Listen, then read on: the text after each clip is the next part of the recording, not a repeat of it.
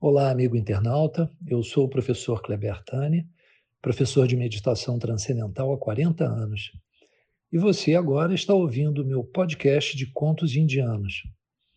Vamos aprender boas lições filosóficas vindas da Índia e de outros cantos do planeta.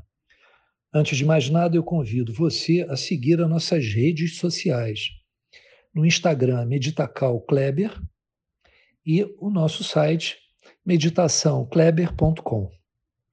Seja bem-vindo, Jay Gurudev.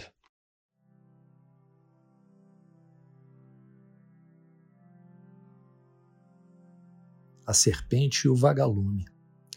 Numa antiga floresta indiana, um vagalume voava feliz e livre entre baixos arbustos. O pequeno inseto estava tão atraído com a paisagem que não percebeu que estava sendo seguido por uma serpente venenosa. De repente, o vagalume se deu conta do perigo, tentou fugir, mas a serpente o encurralou.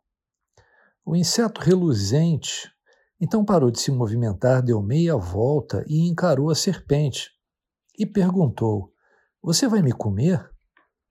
A serpente se aproximou um pouquinho mais e respondeu: Vou. Mas isso não faz sentido. Serpente comer vagalume? Tem certeza que você vai me comer? Perguntou novamente o vagalume. A serpente deslizou lentamente em direção ao inseto e respondeu: Tenho certeza absoluta. Então, antes de morrer, posso lhe fazer três perguntas? solicitou o vagalume. Pode. Vai morrer mesmo? Respondeu a serpente agitando chocalho na extremidade da cauda. Muito bem. Primeira pergunta: Eu faço parte da sua cadeia alimentar?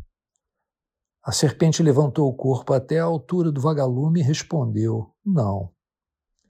Segunda pergunta: Eu lhe fiz algum mal? A serpente se inclinou até quase tocar as antenas do inseto e respondeu: Não. A terceira e última pergunta: Então por que você vai me comer? E a serpente, já sentindo o corpo do vagalume na sua língua, respondeu: Porque não suporto o seu brilho, e o devorou. Moral da história: muitas vezes a luz de um incomoda a fragilidade do outro. E isso faz com que muitas pessoas não cooperem ou até torçam contra o seu sucesso. Portanto, é extremamente prudente que você mantenha em algum sigilo aquelas coisas que você alcança na vida, pois nem sempre vale a pena alardeá-las, na medida que muitas pessoas de energia baixa fraca e muitas vezes negativa, irá questionar o seu sucesso e muitas vezes impedir que ele ocorra. Caros amigos, espero que vocês tenham gostado. Se quiserem mais conteúdos de autoconhecimento, é só acessar as nossas redes sociais ou nosso site.